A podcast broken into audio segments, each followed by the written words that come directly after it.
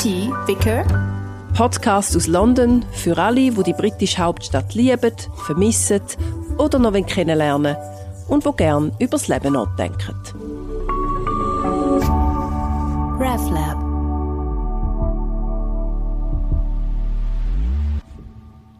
Herzlich willkommen zum Podcast More Tea Vicar, der Podcast aus London für alle, die die britische Hauptstadt vermissen oder noch entdecken wollen.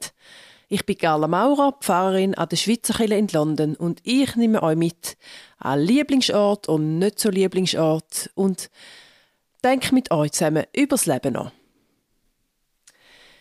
Ich habe kürzlich festgestellt, dass mein Schweizerdeutsch veraltet. Da ist eine recht schwierige Feststellung, muss ich ehrlich sagen. Ich bin jetzt seit äh, 14 Jahren, glaube aus der Schweiz weg. Zuerst bin ich in Frankreich und jetzt seit 10 Jahren in England. Und irgendwann, wenn man andere Sprachen redet, also Französisch und jetzt doch sehr lange schon Englisch, auch in meiner Familie, veraltet die Muttersprache. Die Entwicklung die nimmt jetzt so bei mir langsam Raum ein. Ich habe kürzlich ein Gespräch mit einem Freund am Telefon, auf Schweizerdeutsch natürlich, ein St. Galler Freund. Und ich habe ein Wort benutzt, ich habe irgendwie gesagt, schleifet's. Und er hat so gesagt, was? Schleifet's? Also, geht's noch? Und so, ah, geht's noch? Ich, gemerkt, ich glaube, ich habe gerade ein Wort benutzt, das kein Mensch mehr benutzt in der Schweiz. Also, zumindest er nicht. Und ich weiß nicht, ich glaube, da kommt wahrscheinlich öfters vor, als ich denke, dass ich einfach Wörter benutze, die man nicht benutzt und dass ich vor allem eine Sprachentwicklung nicht mitmache. Also wahrscheinlich einfach so ein bisschen hinterherhinken mit meinem Schweizerdeutsch. Und ähm, da ist natürlich durch, jetzt, durchaus auch da ein Podcast möglich. Es hat nicht nur mit Wörtern zu tun, äh, wo wo veraltet sind oder wo ich nicht brauche in meinem Wortschatz, sondern auch manchmal kann ich Wörter nicht finden, du Sachen einenglischen um, oder sechs so die Wörter so ein bisschen gemischt.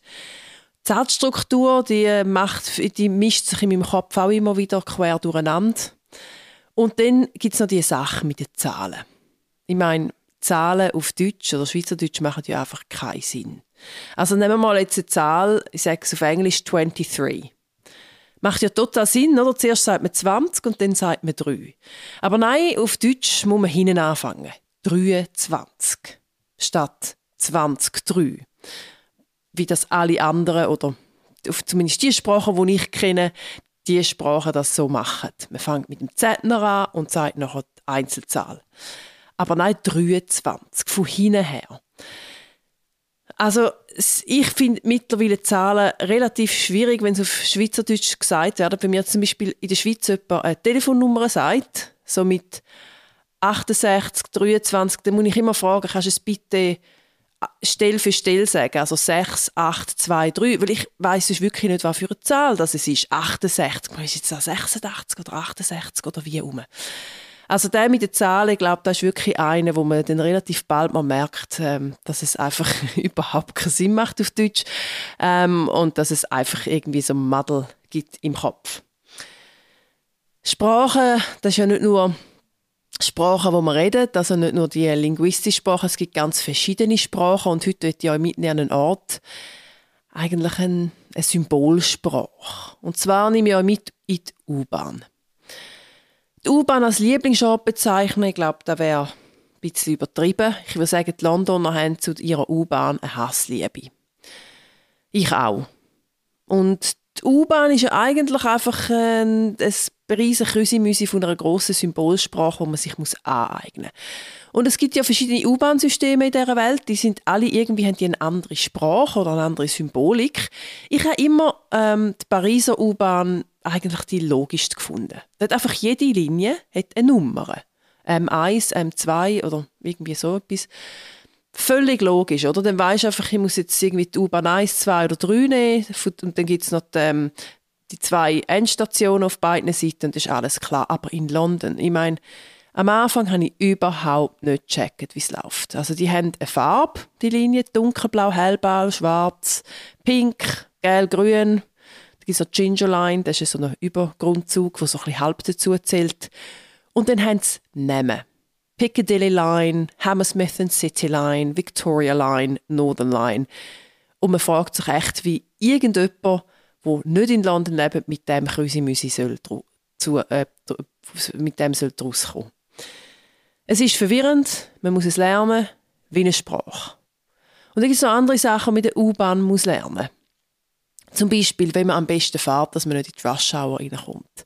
Jetzt, wenn man aus der Schweiz kommt, dann denkt man so Rush Hour, weiß auch nicht, weißt du, so zwischen 5 und 7, ich weiß es nicht so genau, dann ist die U-Bahn eigentlich leer.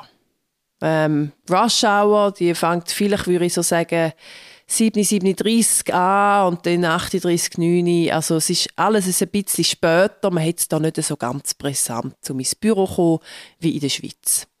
Und dann am Ende des Tages auch wieder, dass man so ein bisschen weiss, wenn die Zeiten sind.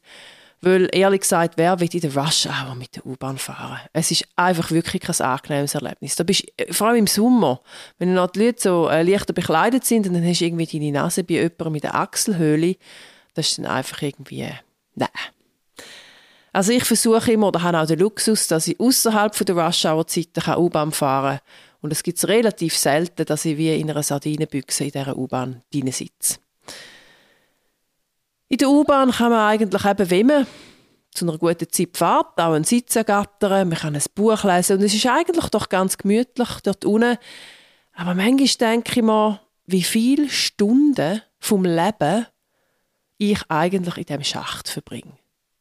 Ich meine, ich habe von Tür zu Tür, wenn ich zu der Kirche gehe, also jetzt rein in der U-Bahn bin ich 20 Minuten pro Weg, also 40 Minuten pro Tag. Da könnt ihr selber aufrechnen, so auf eine Woche, einen Monat.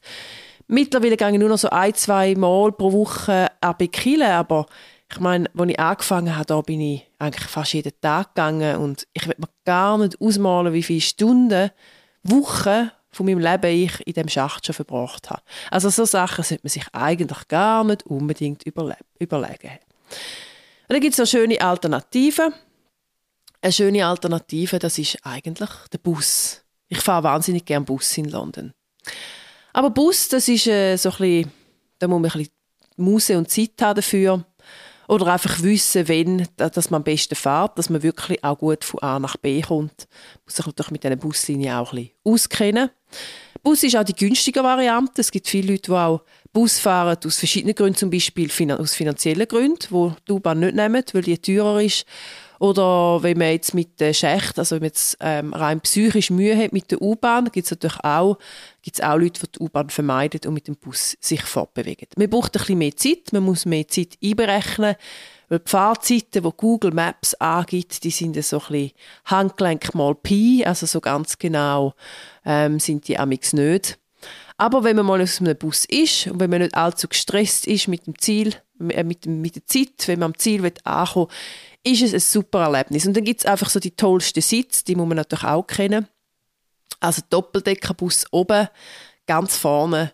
Ich meine, das ist einfach an sich, ich sage auch immer, da kann man als Tourist einfach mal in einer ruhigen Zeit, irgendwann mitten im Tag und oben in diesen Frontsitz sein. Ähm, und das ist einfach schön, da siehst du die ganze Stadt, je nachdem, welche Busroute du wählst, ähm, siehst du sich so von oben, ein Buch mitnehmen, ja, etwas trinken, ein bisschen Snack und so. Und das ist eigentlich so wie Kino. Und äh, ich finde Busfahren wirklich sehr entspannend. Aber wie gesagt, wenn man die Sprache vom Busnetz von London kann lesen kann, kann es eine sehr entspannte Sache sein. Sprache, Kommunikation. Kommunikation ist ja mehr als nur Sprache. Manchmal schreibt man die gleiche Sprache mit jemandem, aber man versteht sich trotzdem nicht. Oder man redet nicht die gleiche Sprache und trotzdem versteht man sich. Man hat das Heu nicht auf der gleichen Bühne. Das hat nicht immer mit der Sprache zu tun. Das hat mit ganz viel anderem zu tun. Die Art und Weise vielleicht auch, wie man kommuniziert, wie man sich selber darstellt. Mit der Sprache vom Herz, mit dem eigenen Gefühl.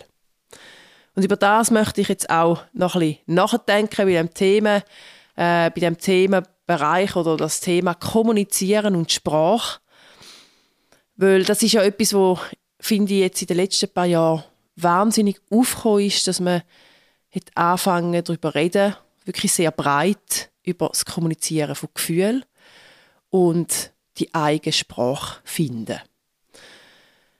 Ich habe die Entwicklung so in den letzten paar Jahren wirklich auch so ein bisschen mitbekommen. Man redet viel über Podcasts darüber. Es gibt unglaublich viele Bücher zum Thema. Es gibt verschiedene Therapieansätze, Traumatherapie, auch ähm, so im Bereich äh, Yoga oder so gibt es verschiedene Ansätze, wo ja, wo, wo, wo das eben eine Rolle spielt, über die eigenen Gefühle reden und sich selber können kommunizieren.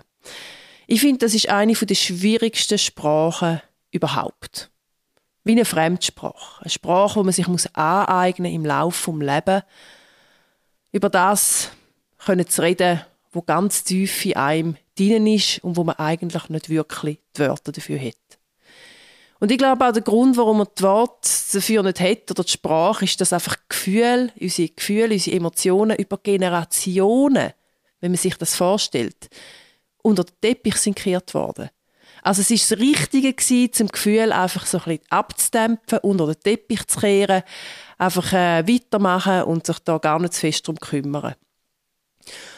Aber das ganze Innenleben von uns, das, was die Menschen nicht sehen, was man nicht unbedingt so gut ausdrücken kann, das wird jetzt langsam salonfähig. Und ich glaube, in unserer Generation passiert da gerade ganz viel. Eine neue Grammatik, eine neue Ausdrucksweise, auch ein neuer Mut, sich können zu formulieren.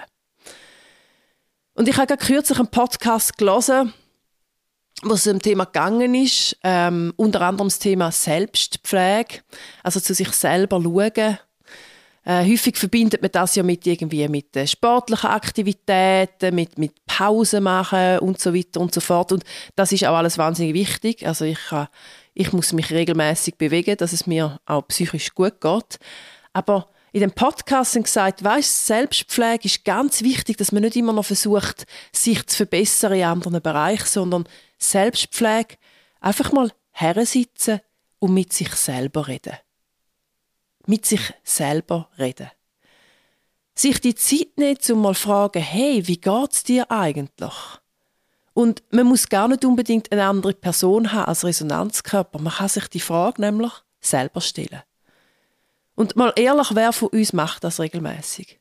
Herren sitzen, auf sich selber hören, mit sich selber einen Dialog zu führen und eben die eigene Sprache für sich selber zu finden.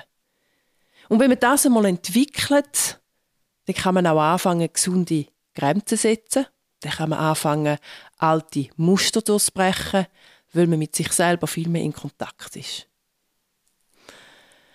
Das kann natürlich auch dazu führen, dass Beziehungsdynamiken sich verändern. Wenn man die Beziehungsdynamik mit sich selber verändert, dann wird sich die Dynamik mit den Menschen um einen herum verändern. Das kann sein im Guten. Das kann aber auch sein, dass es zuerst mal holpert. Es kann sein, dass man sich entfremdet, weil man einfach nicht mehr so viel unter den Teppich kehrt, wie man das vorher gemacht hat. Selbstwerdung, die eigene Sprache finden, das tönt manchmal so ein bisschen ich-bezogen und es geht eigentlich nur um mich, aber ich glaube, das ist ein riesen Beitrag, den wir alle als kollektive Ganze leisten können. Dass wir mit uns selber reden, uns auf uns selber beziehen, uns kennenlernen und mit dem, mit dem gesunden Selbstverständnis, dann können raus in die Welt gehen und die Welt gestalten. Ich finde, das ist ganz ein wichtiger Aspekt. Das geht nicht ohne Brüche. Und das ist ein Wachstumsprozess, wo seine Zeit braucht und der wahrscheinlich gar nie ganz fertig ist. Ich wünsche euch ganz fest, dass ihr euch, euch für euch eure eigene Sprache findet. Redet mit euch selber. Fragt euch jeden Tag einmal, wie es euch geht. Lasst auf euch, auf euer innere Ich, auf euer innere Kind. Wachset nach innen, wachset nach oben und wachset nach unten ganz tief in die Erde hinein. Das wünsche ich euch. Schön, habt ihr wieder reingelassen. Bis zum nächsten Mal.